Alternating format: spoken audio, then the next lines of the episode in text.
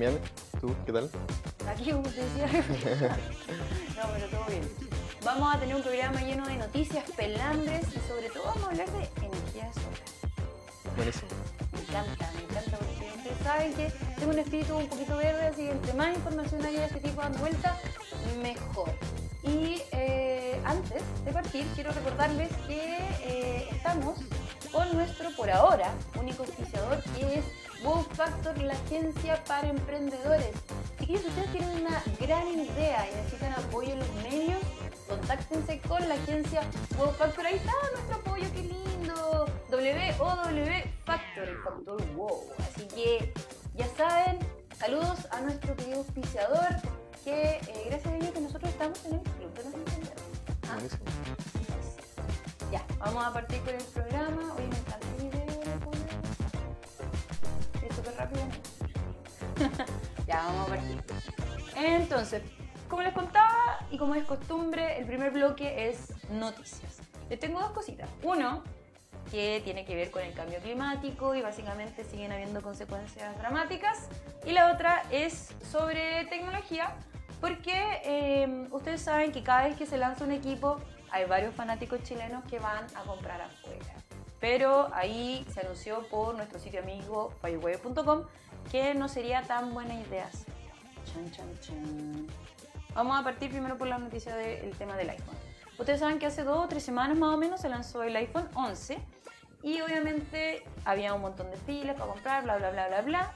Como dato freak, en Chile sigue siendo el país latinoamericano que más compra iPhone. ¿En serio? Sigue siendo el único en que. Apple como triunfa sin importar qué.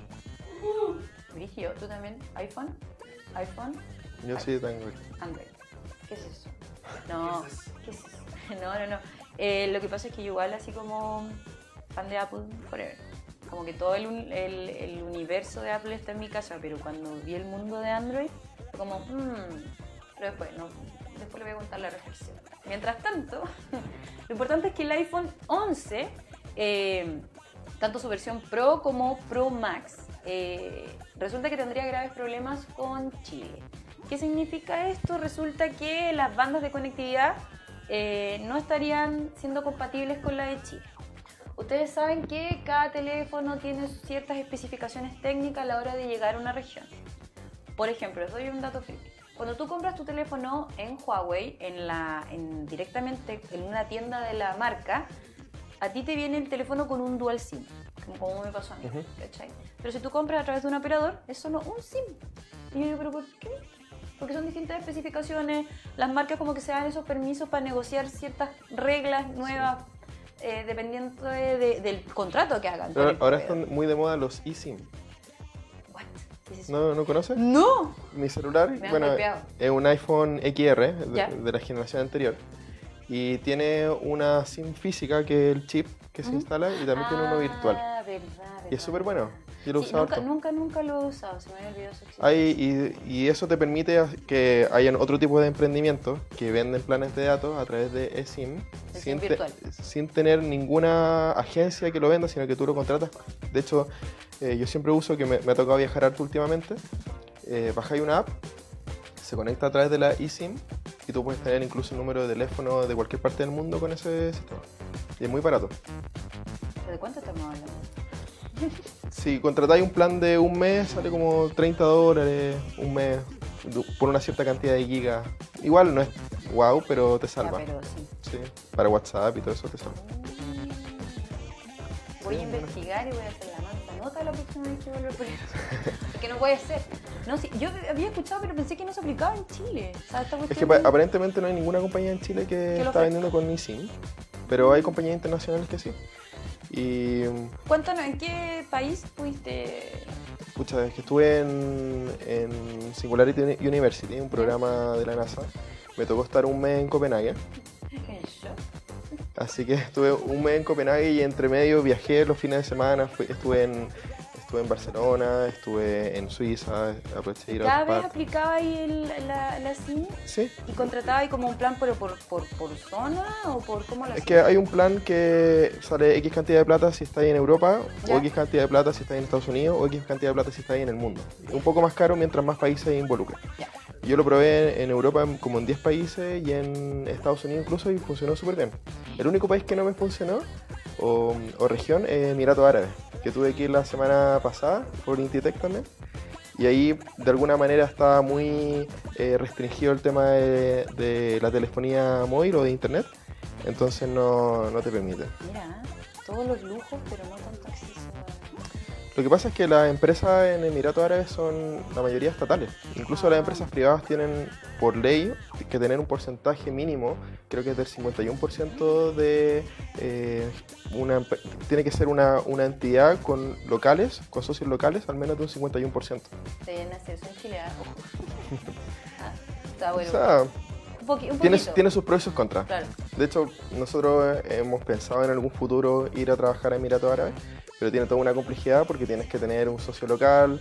eh, básicamente, Emiratos es un, tú sabes que es un, un país que tiene muchísimos recursos, infinitos recursos prácticamente a, raíz del petróleo, eh, pero pasa a ser más bien como un reinado. No sé, no sabría decirte si en realidad es una democracia, no creo. Oh, es que mi. Mi jefa, en mi, mi otra vida, que yo trabajo en el Ministerio de Medio Ambiente, le tocó hoy estar con el Con ministro sheik, de, de Medio Ambiente de allá. ¿En serio? Muy loco, sí. Bueno, también vamos a investigar más.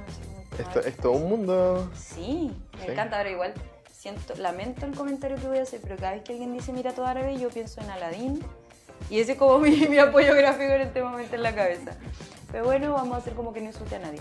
Eh, oye, qué virigio, pero ya, qué, qué buena idea. Y te voy a pedir el dato después porque me toca viajar. Y ¿Sí? yo estaba pensando en pagar roaming. No, roaming es súper caro. Súper caro, sí. Estuve sacando como la cuenta. Oh, No, bueno, incluso- tal vez esta gente tenga que pagar lo, lo que compre en el iPhone y no le funcione. Tal Claro. vez, ¿qué va a pasar? No. Bueno, se acaba de enterar igual que yo de esta noticia. Pero, ¿cómo dijiste que se llamaba el que tú contrataste? Yo contraté uno que se llama Geek, Geek Sky. Ese es como G-I-G-S-K-Y, algo así, Geek. Sky. Y es súper bueno. ¿Y quién te lo recomendó? En realidad me puse a buscar en internet, Tipo, ¿Cómo así? llegué a un blog, algo así, y lo bajé. Mira, Súper bueno. qué bacano. Muy recomendado. Su tip, ¿cómo era yo? Sí. Oye, ya, entonces, volviendo a la noticia. Life hacks. Sí, eh, chiquillos, ojo cuando compren afuera, siempre tienen que ver que el equipo esté liberado, si finalmente ese es el gran tema. Eh, a mí me ha pasado que también he comprado equipos afuera, o, o no sé, por el mismo AliExpress hay gente que compra teléfonos, ¿cachai? Y, y ojo que no todos son compatibles, así que nada de andarse volviendo loquitos comprando en Nueva York, esperen que llegue un superador eh, de equipo. Y lo otro, a mí me encantan los temas del cambio climático. eh, mi compañerito Rob siempre me deja hablar de, de ecología de vez en cuando y yo dije, bueno, aprovechando que no está, voy a hablar más. No. Resulta que salió un reporte que dice que entre los efectos del cambio, del cambio climático está que eh, va a faltar el omega 3. ¿Dónde no encuentro el omega 3? En los peces. Así que eh, obviamente eh, este ácido graso poliinsaturado eh, estaría siendo afectado como dentro de las consecuencias. Hay un montón de cosas que están pasando con el cambio climático y uno de ellos es que estamos perdiendo un montón de especies. ¿Cachai? Entonces, esto, ¿cuál es el gran problema que nos falte omega 3? Es que nos afecta así pero el cerebro de una manera increíble. Se supone que cuando estoy en la universidad o por ejemplo te falta concentración te recomiendan tomar omega 3. Sí, yo tomo todos los días. ¿En serio? Sí. Oye, tengo una anécdota para todo, pero me encanta. ¿Y, y cómo lo hacen? ¿Qué cápsula? No tomo multivitamínico Ya. ¿Cuánto desde hace mucho tiempo. 33. ¿Y de cuándo te cuidas así? Hace tiempo. Desde que partí emprendiendo, es que cuando, cuando emprendes trabajas muchas horas, normalmente por lo menos 10 o 12 horas diarias, y la alimentación no es lo mejor. ¿te? Yo muchas veces me salta el almuerzo. Hubo un tiempo que, que estaba así con comida chatarra, pero últimamente he estado como saltándome almuerzo, de repente no me di cuenta y son las 6 de la tarde y pasó el día volando. Entonces siempre me preocupo de tomar algún suplemento alimenticio para que eh, no me falle el cerebro, que al final es lo más importante. Bueno, tal vez va a ser lo único que vamos a tener, porque como está saliendo este estudio que no va a haber más omega 3, porque está afectando un montón de especies, o sea, de especies marinas, eh, es complicado. No sé, no sé si sabías, pero esta semana eh, se, se, hizo una conferencia de la ONU donde se hablaba de cambio climático. Salió Greta, salieron todas las personas ahí, Harrison Ford, todos los amigos. Y resulta que em, el tema de que hay un montón de conferencias todo el año, pero pocas se toman grandes decisiones. Entonces ahí se armó una alianza para el tema de la carbono neutralidad en Chile, bla, bla, bla.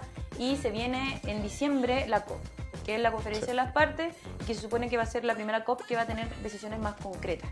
¿Cachai? Porque ya juntémonos a hablar qué es lo que está pasando con el cambio climático, cómo afecta a la economía. Si ese es el problema, como que, a ver, estábamos perdiendo nuestro planeta, pero no es hasta que afecta la economía y que todo, uy, vamos a morir ya, ¿cachai?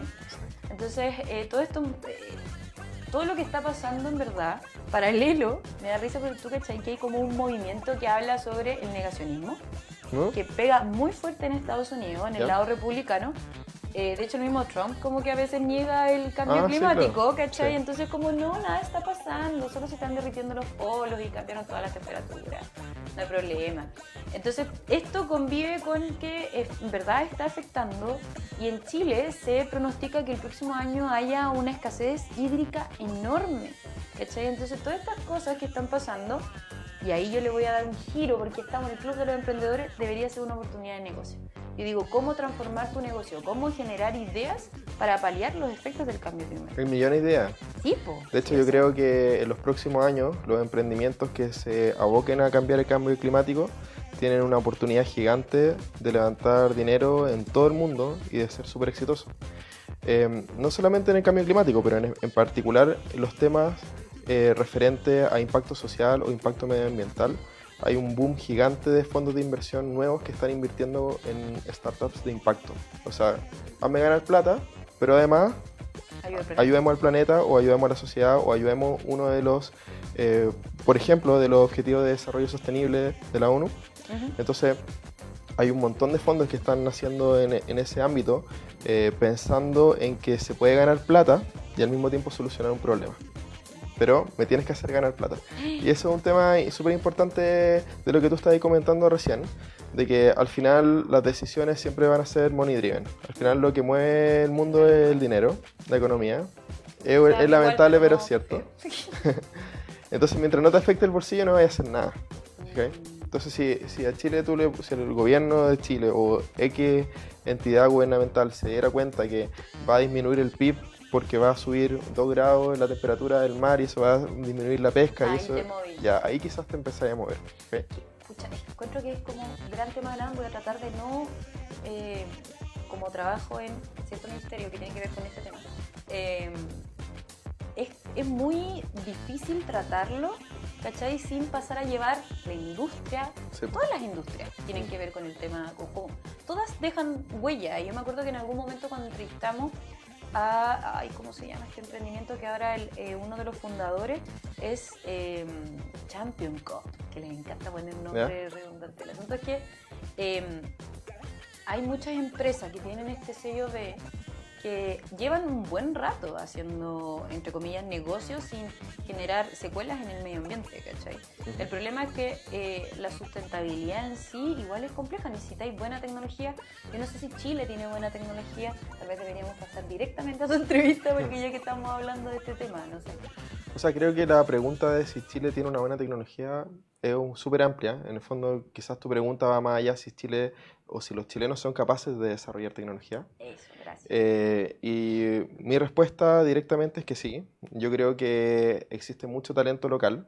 a nosotros nos ha tocado ver eh, de, primera fuente cómo chicos que están recién saliendo de la universidad o incluso todavía en la universidad eh, son capaces de trabajar con los mejores ingenieros del mundo. Por ejemplo, en nuestro startup en un momento tuvimos gente del MIT haciendo su práctica.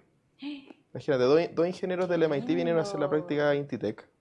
Y al mismo tiempo habían dos ingenieros de la Santa María que estaban en cuarto año trabajando codo a codo. Y tú te das cuenta que en realidad la diferencia no es tanta. Hay una diferencia, son más pro. pero no es tanto como tú te imaginarías. No, No, es son- como, no es como Einstein. y, Claro. y Bill Gates, una O cosa sea, así. hay una diferencia claramente porque la mentalidad gringa viene con otro mindset. ¿Pero, qué, qué tan- pero- pero en qué sentido son diferentes? ¿En la forma de trabajar? ¿O en que tal vez no se ponen tantos límites? ¿Cuál es, cómo sería, entre comillas, la diferencia a la hora de crear? Yo creo que la tienen un poco más clara desde muy chico. O sea, el que quiere ser desarrollador de software parte a los 10 años siendo desarrollador de software. El que quiere ser médico parte a los 10 años yendo cursos de medicina o qué sé yo, o estudiando mucho. Y el que no quiere hacer nada simplemente no hace nada nunca. Mientras que en Chile hay como eh, está como el tema de no sé lo que voy a hacer, no sé lo que voy a hacer, no sé lo que voy a hacer, hasta, o hasta que sales de la universidad o hasta la que ya... PC1, ¿cachai? Sí. Entonces eso te hace perder mucho tiempo y te inserta al mercado laboral muy tardíamente también, porque tienes que recordar que en, ingenie- en ingeniería, por ejemplo, en Chile son 6 años y en Estados Unidos son 4. Entonces ya a los... Periodismo no es una carrera afuera, por si acaso. Sí, Saludos, periodistas. ¿Qué es cierto? sí, claro. Entonces el, el ecosistema es distinto, pero nosotros nos hemos dado cuenta que hay mucho talento local, hay mucha gente que tiene ganas de hacer desarrollo tecnológico. Eh, nuestro sistema robótico, que es el que limpia los paneles solares, finalmente tiene tres componentes. Tiene una componente mecánica, que es lo que se ve afuera, que son ruedas, motores y un rodillo que limpia. Pero para controlar eso, tú tienes una placa, un hardware, que es finalmente un mini computador, Que se desarrolla. que fue desarrollado íntegramente por nuestros ingenieros.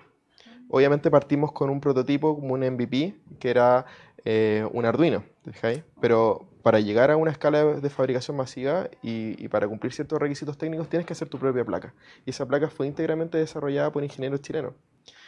Y la mandamos a hacer a China y la traemos acá, pero son de- diseños chilenos. Entonces, pausa. Necesito que Mauricio Cheong, porque creo que lo pronuncié bien, Sí. ¿cierto? Los beneficios de la amistad asiática. Cuéntanos quién eres Ah, y bueno, sí. a quién representas. Bueno, eh, soy Mauricio Chong, soy ingeniero de la Católica, estudié eh, ingeniería TI, industrial TI, vengo del mundo de la computación, pero me he dedicado siempre al ámbito del emprendimiento, incluso desde que estaba en la universidad. Eh, y hace tres años con algunos compañeros de la universidad fundamos Intitech. El objetivo en ese minuto es que, bueno, nosotros en- teníamos emprendimientos previos en el área de educación, nada que ver con área ambiental. Y nos estaba yendo bastante bien, de hecho esos proyectos todavía existen, pero teníamos ganas de hacer un emprendimiento que tuviera eh, un mayor impacto y tuviera un mayor alcance, ojalá un alcance global. Y en ese minuto, en realidad, nosotros partimos de una manera contraintuitiva o distinta a la que normalmente tú partes cuando haces un emprendimiento. Lo primero que nosotros hicimos fue fijar cuál iba a ser la industria en la que queríamos trabajar no, no, no, nos pusimos a pensar en una solución para un problema específico, sino que pa- partimos por la industria. Y en ese sentido nosotros estamos muy alineados con lo que está pasando ahora, que es el tema del cambio climático. Entonces nosotros dijimos hace tres años atrás, queremos trabajar en energía renovable.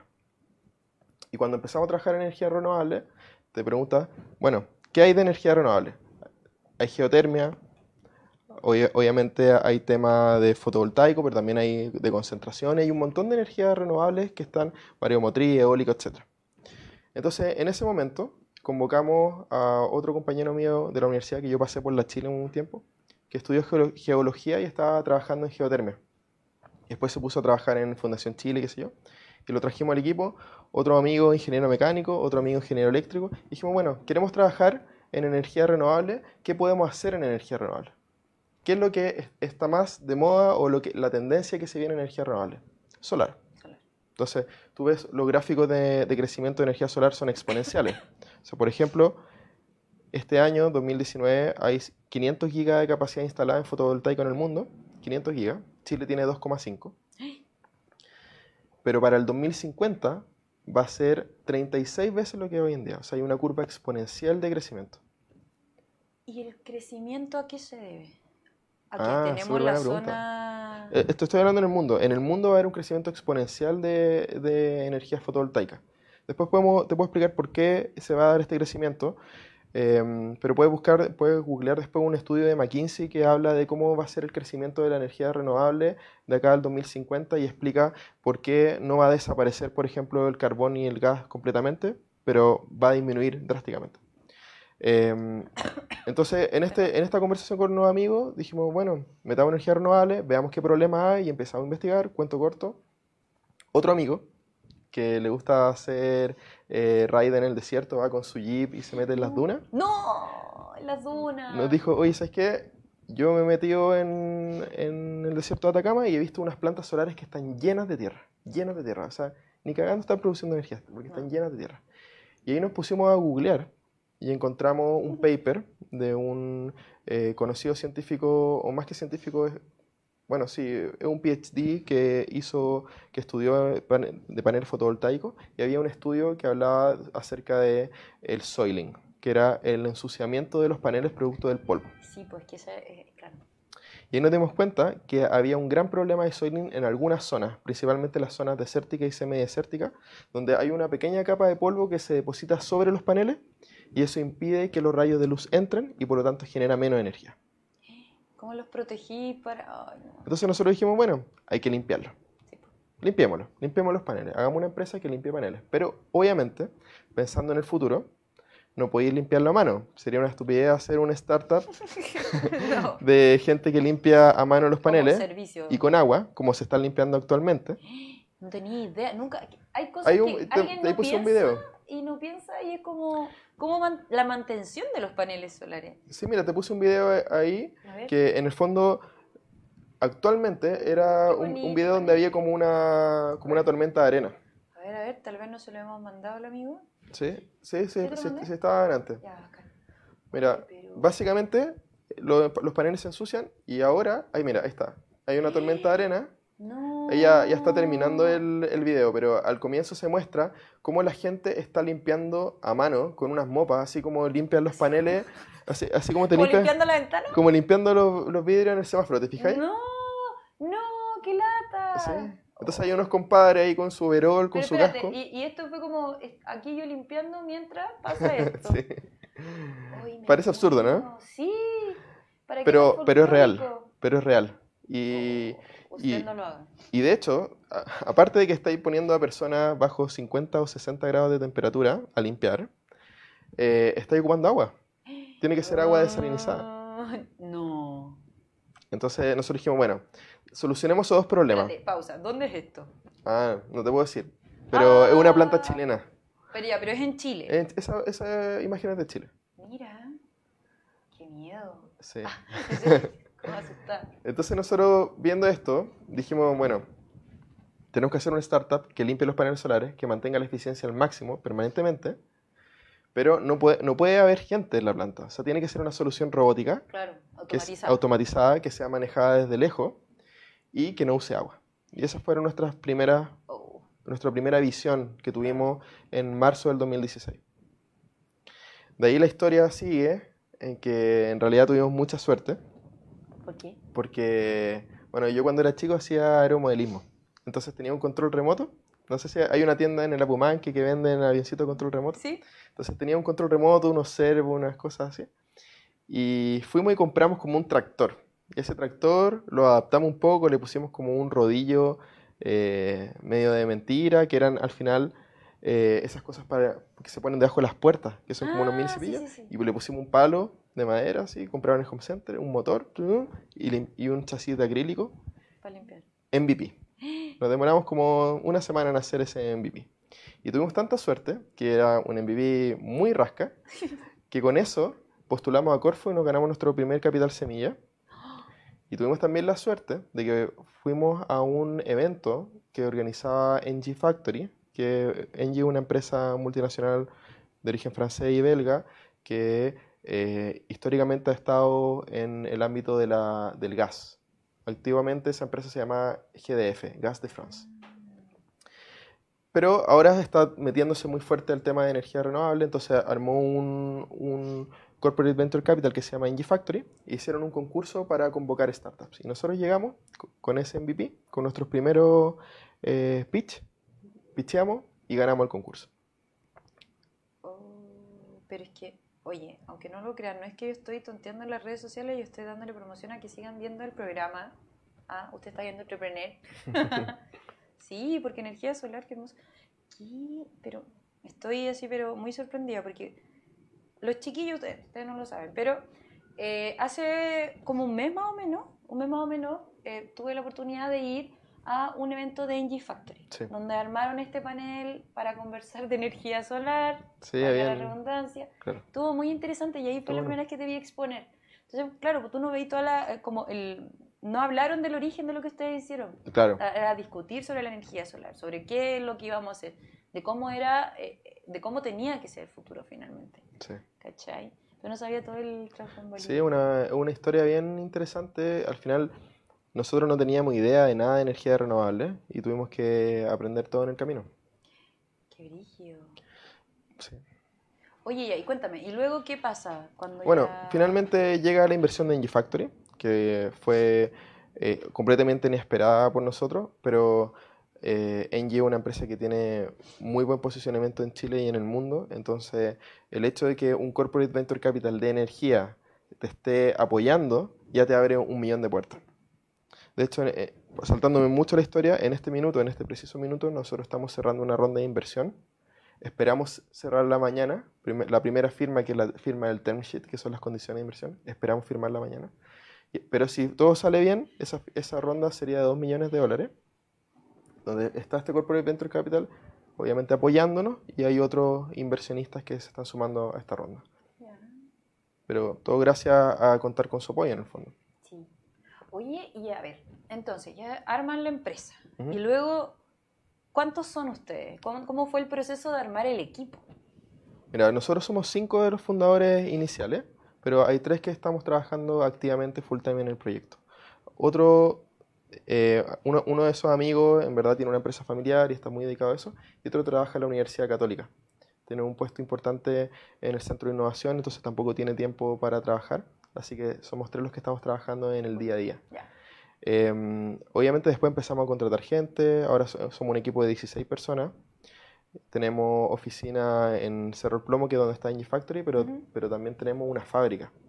Y nos tiramos el piscinazo hace como un año atrás y arrendamos un galpón en Macul, en una zona industrial que había antiguamente en Macul, donde hay hartas maestranzas y cosas como de tele y cosas así. Y de hecho le arrendamos la- el, el galpón a un señor que antiguamente tenía una fábrica de telas Oh, para sofá y para cortina y qué sé yo, y ahora obviamente no las fabrica en Chile, sino que las compra de China y las revende. Entonces se quedó con un galpón que es como de 600, 700 metros cuadrados, y ahí armamos nuestro centro de I+.D. con las máquinas, y ahí mismo vamos a, a manufacturar nuestros robots. Oye, ya, pero cuéntame un poco más de estos robots, porque me- eh, no, no- no logro hacer el cruce. Finalmente ustedes desarrollaron ese tipo de tecnología y eso es lo que ustedes hacen hoy. Sí. Ya. O sea, mira, partimos con un MVP muy básico que mostrar al principio. En el fondo, puede tener una máquina que va a ser capaz de limpiar un panel. Y lo va a limpiar con un rodillo. Después, es que en realidad eh, ten- tenemos millones de, anécdotas. Después, para elegir el rodillo, tú sabes que eh, tiene que ser un rodillo súper suave, que no raye los paneles. Y ese rodillo, en Chile, hay solamente un fabricante fabricante de rodillos, que es una empresa familiar de hace 50 años que se llama Astoria. No. Y nosotros no- El nos dato freak. Dato freak. Mira, te cuento un dato freak. Estábamos contactando a Astoria para que nos diera un rodillo y finalmente logramos que nos diera un rodillo para ese prototipo. Pero en mi otro emprendimiento anterior, yo tengo un preuniversitario. Nada que ver con esto. O- otra historia. Si quieres, vengo otro día a conversar sé. del preuniversitario. Pero ese, pero ese preuniversitario ahora está en manos de gente profesional que lo está manejando porque yo no tengo nada de tiempo para destinar al preu y el preu anda bien solo.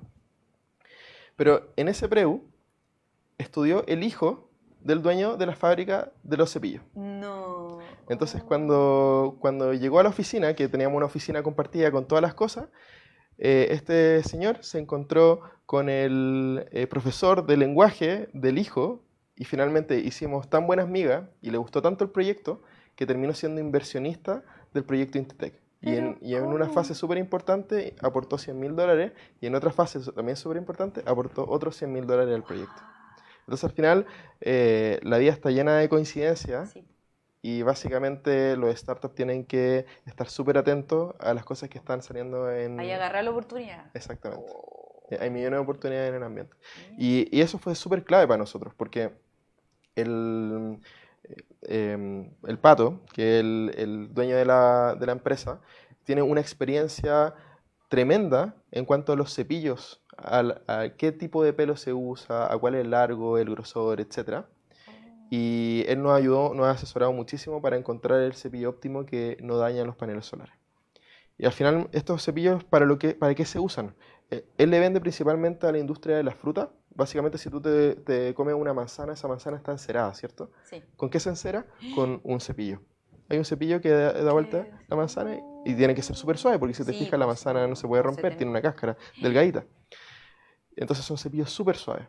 Y también le vende a otra empresa que hace piscinas gigantes, Sí, sí. que se llama Crystal Lagoon. Y Crystal Lagoon limpia sus piscinas Con- con, en parte con los rodillos que, que produce Astoria. Entonces caímos parados con Engie, caímos parados con Astoria y de ahí hemos seguido por un tubo con, con el proyecto. Ya, entonces, para imaginarme la limpieza, ustedes, por ejemplo, de unos paneles del porte que, que estén dentro de este metro cuadrado, no sé, living, comedor, Ujú. grande, igual, una pieza matrimonial, Ujú. ¿tú? o más grande en verdad. ¿Cuántos de, de los robots ustedes necesitan por panel?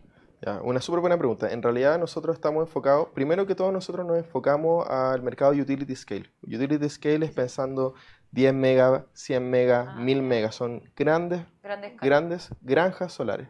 Granja, me encanta, suena como Matrix. Sí.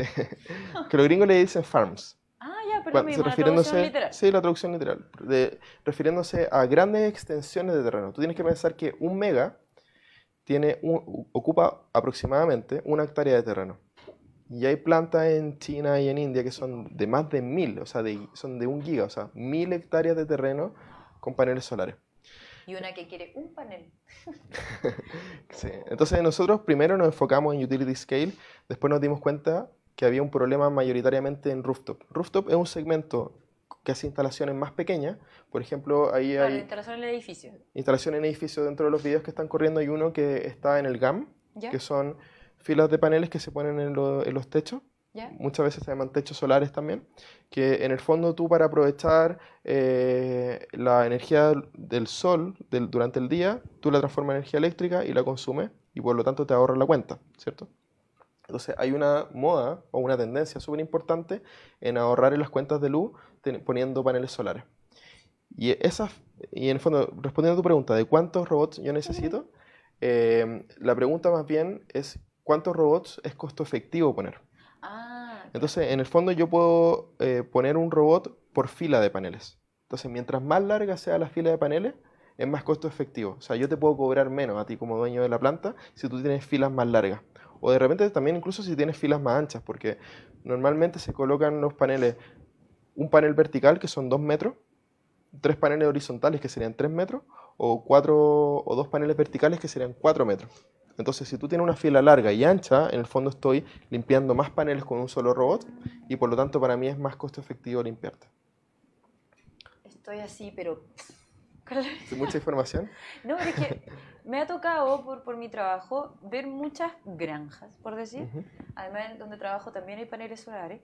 Y creo que eh, en Santiago no se le ha sacado todo el provecho así como a nivel urbano. No, para nada. Como a nivel industria, sí, como todos nos vamos moviendo, ¿cachai? Pero, eh, y público también, pero no a nivel particular, Sí, po. ¿cachai? Y es como muy raro que, eh, eh, por ejemplo, yo como persona que, no sé, formo parte del grupo de, de vecinos que toman decisiones, ¿cómo acceder a esos paneles? También es como que no es un tema de, de A a pie. Sí, lo que pasa es que, bueno, respondiendo a tu primera, primera, Eh, primera pregunta, pregunta. cada, cada vez que tú dices, oye, pero qué raro, ¿por qué no se está solucionando este, este problema? ¿Se está desaprovechando? Eso, para, eso a mí me suena como una oportunidad de negocio. Claro. Y hay emprendimientos que están eh, yendo a solucionar esa- esas oportunidades. Después te puedo comentar uno. Pero para responder la pregunta actual de, de mercado domiciliario, lo que pasa básicamente es que también hay un tema de escala. Si tú tienes una escala muy pequeña, puede ser que el retorno a la inversión sea muy largo y para la gente común y corriente, la gente de a pie, en el fondo, no le conviene tener una- un retorno a la inversión en 10 años. Pero para las empresas, por otro lado, un retorno a la inversión de 10 años razonable, ¿te fijas?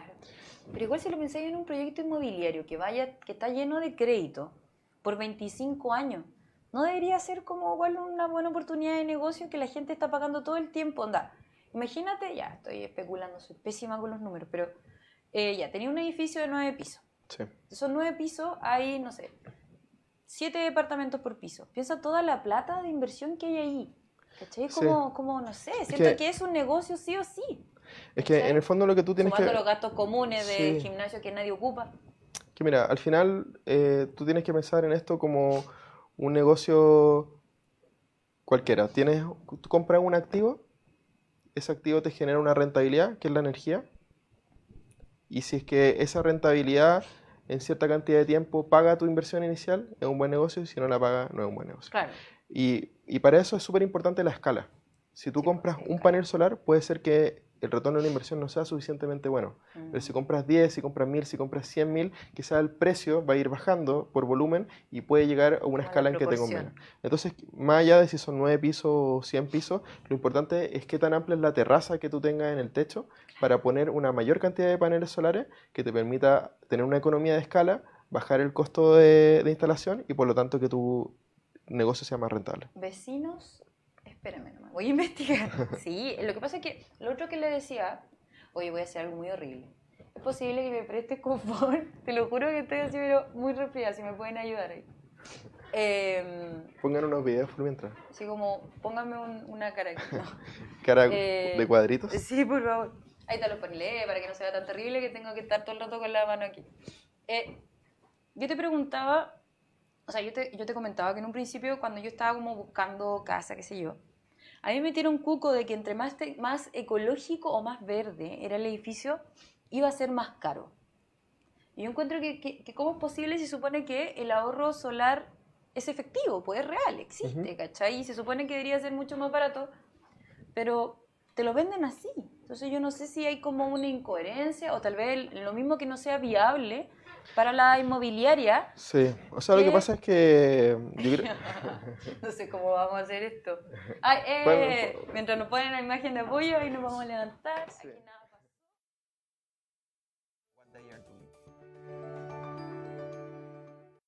Solar plants in desert are one of the main sources of renewable energy. The main problem faced by the plant is the loss of efficiency caused by inmobiliarias están, están utilizando el hecho de ser verdes como un factor diferenciador que finalmente termina siendo Así marketing. como promoción. O sea, si soy más verde, sueno más atractivo para mis, mis consumidores y por lo tanto puede ser que haya más, más demanda y si hay más demanda puedo aumentar el precio. O sea, si so- somos un, un edificio verde, suena más sexy, entonces valgo más caro. No, y es como lo mismo cuando tú habláis, por ejemplo, de comida o de espacios veganos o vegetarianos. Que yo me acuerdo que antes era así como el lugar top. Y ahora es como lo que necesito porque en verdad el chileno está cada vez más vegetariano y más vegano. Pero no solamente el chileno, en el mundo. No, eh, sí, pues no nos ven, obvio. no, pero es, terrible. O sea, Es terrible, quiero yo, no- yo soy, yo soy anti-vegano. No, mentira, mentira. Yo, yo estoy Vamos a su- hacer como el que no lo diga. yo estoy súper de acuerdo con, con el tema medioambiental que hay detrás del veganismo. Porque la Me encanta. industria de la carne, recordemos. Sí, no de hecho hay un documental en Netflix súper bueno Ay, que no, explica... ver, me No, va a llorar, No. totalmente. Eh, sin embargo, amo la carne. Entonces, lo que, lo que yo puedo hacer como un carnívoro cromañón es no. disminuir conscientemente la cantidad de carne que como. Entonces, en vez de comer carne todos los días, como una vez a la semana, Pero- por ejemplo. Espera, ¿comía yo antes todos los días? Puede ser, puede ser. Oh, No, no sé. Pero amigo, ¿qué anda tu estómago? Oh. No, pero carne y ensalada. Sí, bien. pues carne ensalada. Pero, pero lo que pasa es que ahora... ¿Tomaste conciencia y hiciste ese ejercicio de como comer menos? Sí, alguna manera? hice conciencia, hice el ejercicio de comer menos, pero también pasa que estuve un mes en Copenhague y un mes en San Francisco y olvídate la posibilidad de conseguir comida no vegana. po. No, o sea, imposible. tú te fijas que acá tú vas a un restaurante y quizá abajo a la derecha hay una opción que dice vegano y que, y, que la mayoría de las veces ni siquiera es vegano porque tiene huevo y no saben que... ¿Ya? ¿Cierto? Obvio. Tú vas a San Francisco a comer Y al revés. y al revés, po. O sea, muéstrame dónde hay carne acá y no hay Que la ningún carne lugar. es súper cara fuera de América. La carne es cara y, aparte, y aparte que hay eh, sustitutos muy buenos a la carne. De hecho, acaba de llegar uno, yo, yo sé que hay un, un par de restaurantes en Chile que están vendiendo una, una hamburguesa. Sí. Yo la probé por primera vez en San Francisco y no me di cuenta que era... Ah, pero ¿te gustó entonces? Me encantó, súper rico. Tiene hasta sangre. Pareciera, la contextura parece que tuviera sangre, o sea, que tuviera jugo de carne. Pero tal vez beterraga. no sé. Puede ser beterraga, puede ser garbanzo, Pero no sé. te hace vivir la misma experiencia. Entonces, es que esa es la cuestión, como que la industria, o sea, perdón, el mundo está cambiando de tal manera que hay como una sobreposición de las buenas cosas para el planeta, si no se trata, a ver, hablar del planeta, hablar de los beneficios del planeta no solamente es lo que nosotros vemos como, no sé, montañas, plantas, la biodiversidad cumple un rol fundamental, ¿cachai? Sí. Entonces como que de repente, no sé, América del Sur se transformó en una fábrica de vaquitas y cerditos en donde alimentamos al resto, ¿cachai? Sí, claro. Y comer carne acá no es lo mismo que comer carne en otros lugares, ni, ni un montón. De hecho, las mismas verduras. ¿Han probado una palta fuera de Chile? Son horribles. Entonces, Sí. como que. Claro, es que eso te da oportunidades de negocio. O sea, si Claro. yo fuera inversionista y tuviera y, te- y me preguntaras qué tendencias se vienen, yo, bueno, de hecho quizás ya es tardío, pero hubiera invertido en plant-based food. O sea, yo creo que eso la lleva totalmente. Y segundo, energía renovable o todo lo que tenga que ver con sustentabilidad se viene muy, muy, muy fuerte en, es- en este momento en inversión en el mundo. Sí, qué complejo. Pero igual entretenido. Es o sea, entretenido. es la oportunidad de generar ideas. Yo Es siento que, entretenido. por ejemplo, la otra vez, la- eh, de hecho, la primera persona que entrevistamos en, en, en esta temporada de Entrepreneur, eh, em, David, creo que, perdóname si no me acuerdo el nombre, me caía en la raja. Pero también él tenía que ver con NG. ¿Sí? con NG Factory y ellos tenían eh, una empresa de última milla. ¿Ya? No sé si te acuerdas de ellos. Y Move puede ser, ¿no? O sea, eh, MoveSmart. Movesmart, ya, Movesmart, eso. Y eh, resulta que se trataba de tener conciencia, como armar un negocio con Sí. esta base de tratemos de contaminar lo menos posible. Sí. ¿Cachai? Entonces igual eh, siento yo que es súper jugado, pero es con miras a un crecimiento importante a largo plazo. Sí, o sea, lo, lo que pasa es que al final el negocio va a ser, una startup tiene espacio para crecer si es que hay un gap entre el lugar donde la gente quiere estar y donde está actualmente. Claro. Y no sé si la gente quiere necesariamente moverse eh, con electromovilidad, Claro. pero en algún momento puede que sea una tendencia y que la gente sí tenga una conciencia medioambiental que diga, oye, yo voy a preferir moverme eh, con un auto eléctrico. Pero al final del día O la sea, gente toma feliz, decisiones. sale caro. Ese es el un- tema. Al final del día, la gente toma decisiones basadas en su propia billetera. Sí. Y eso es un poco lo, lo que explica por qué ahora le está yendo súper bien a, a, esta, a estos startups de hamburguesas veganas. Porque Call me maybe, solo te digo. imagínate que tú quieres comer, te gusta el sabor de la, de la hamburguesa, pero estás en contra de la producción de carne. Tiene una paradoja. Me, me encanta la hamburguesa, Sí, pues. pero, no, pero vi el documental de Netflix y quedé para la cagada. ¿Qué hago? Entonces, en ese gap, te ponen una hamburguesa vegana con el mismo sabor a la carne. Claro. Solución perfecta. ¿Dónde Es compro? súper rica. Yo le he probado, Es impresionante. de. Es realmente impresionante. O sea, y de hecho llevé a un amigo a comer un día a un lugar así y que es súper cromañón, igual que yo. Oh. Y dijo, no puedo creer Pero que esta cuestión sea... así como No, una no, le dije, mira, dije, esta weá es muy buena, tenéis que probarla. darle una Mm. Bueno, ya, sí, bueno, ya. Casi que si no me gusta, tú me compras otra. Y le gustó. Ah, voy a pasar una promoción, pero no me han pagado, por si acaso. Eh, hay una hamburguesa muy buena que la venden como Vaquita Lovers en Bar La Providencia. Yo no he dejado la carne, pero trato siempre de pedir productos que no tengan que ver con carne real. Y me dijeron, Monse, tenés que probarla. Y Mm. quedé tan hasta aquí, porque era tan buena la hamburguesa, que eh, yo se la recomiendo a la gente que, que es súper, súper, súper carnívora, debería ir a probar. El bar La Providencia que está ahí en Bilbao con, con Román Díaz. Entonces, ¿puedo, ¿puedo decir una marca? Porque Sí, tengo... sí, sí, sí, ya, ya. En Domino, ¿El dominó? el Domino trajo el- una ¿La hamburguesa Super vegana. Meat? O sea, Super Meat creo que se llama. No me acuerdo cómo se llama. Beyond Meat. Algo así. Beyond, sí. Beyond Meat. Sí, Beyond Meat. Está, está en Domino a un precio súper competitivo, Oh. súper rica. Ya, pero tengo un pero. Yo probé el completo, italiano. ¿Que hay ¿Vegano? ahí uno vegano? Ah, no. No, Matado, no sé. matado. No sé. Eso no, lo- no lo he probado. Pero ve, otra oportunidad de negocio, chiquillo. Bueno, si podéis solucionar el sabe. problema de, de las vienesas veganas. Oye, sí. Me encanta cómo este programa se transformó en un debate socioalimenticio.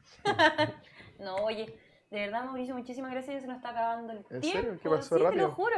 Ya, pero espérame porque primero tenemos que pasar tus datos. Ya. Primero, si la gente quiere contactarse con ustedes, si está interesado en su proyecto, si quiere invertir en su, en su empresa, ¿dónde los pueden contactar? A ver, está mi nombre en pantalla. Eh, Uy, yo creo que la forma más rápida de contactarme es LinkedIn. Ya. Creo que Eh, Intitech. Sí, Mauricio Chong me buscan en LinkedIn o si no es mauricio.chong.inti-tech.com. Me pueden escribir directamente.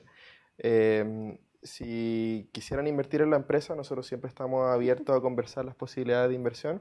Obviamente que, eh, como te comentaba, en este minuto estamos por cerrar una ronda, por lo tanto eh, no, no alcanzamos a incluir un nuevo inversionista en este momento, pero sí este es una startup que va a requerir mucho Ahí financiamiento. está en su sitio, está lindo. Sí, lo hice yo, Wix. ah. Y obviamente que para las próximas rondas de inversión eh, estamos súper abiertos a escuchar quién quiere invertir. Qué bacán. Oye, qué, qué bonito. Me encanta que Chile haga cosas ecológicas y brillantes. Así que muchísimas gracias, Mauricio. Gracias. Casi me toco el micrófono, por eso corrí para el lado de la mano. Oye, yo los quiero dejar ultra, ultra invitados. Si que usted no alcanzó a ver este programa, va a estar disponible en el Club de los Emprendedores en Facebook. Lo vamos a compartir en todas las redes sociales. Y eso, los quiero dejar invitados para la próxima semana. No sabemos bien quién va a estar, si voy a estar viva, si va a estar vivo Rock, no sabemos nada. Pero se los vamos a contar por el Club de los Emprendedores. Así que eh, les habló Montserrat Lecaros, arroba Lecarini en las redes sociales con C, no con esa K horrible que usa la gente ahora. Me encanta hacer bullying del lenguaje. Así que eso, muchísimas gracias, nos vemos. Gracias Club de los Emprendedores, esto fue Entrepreneur. Bye, bye, bye.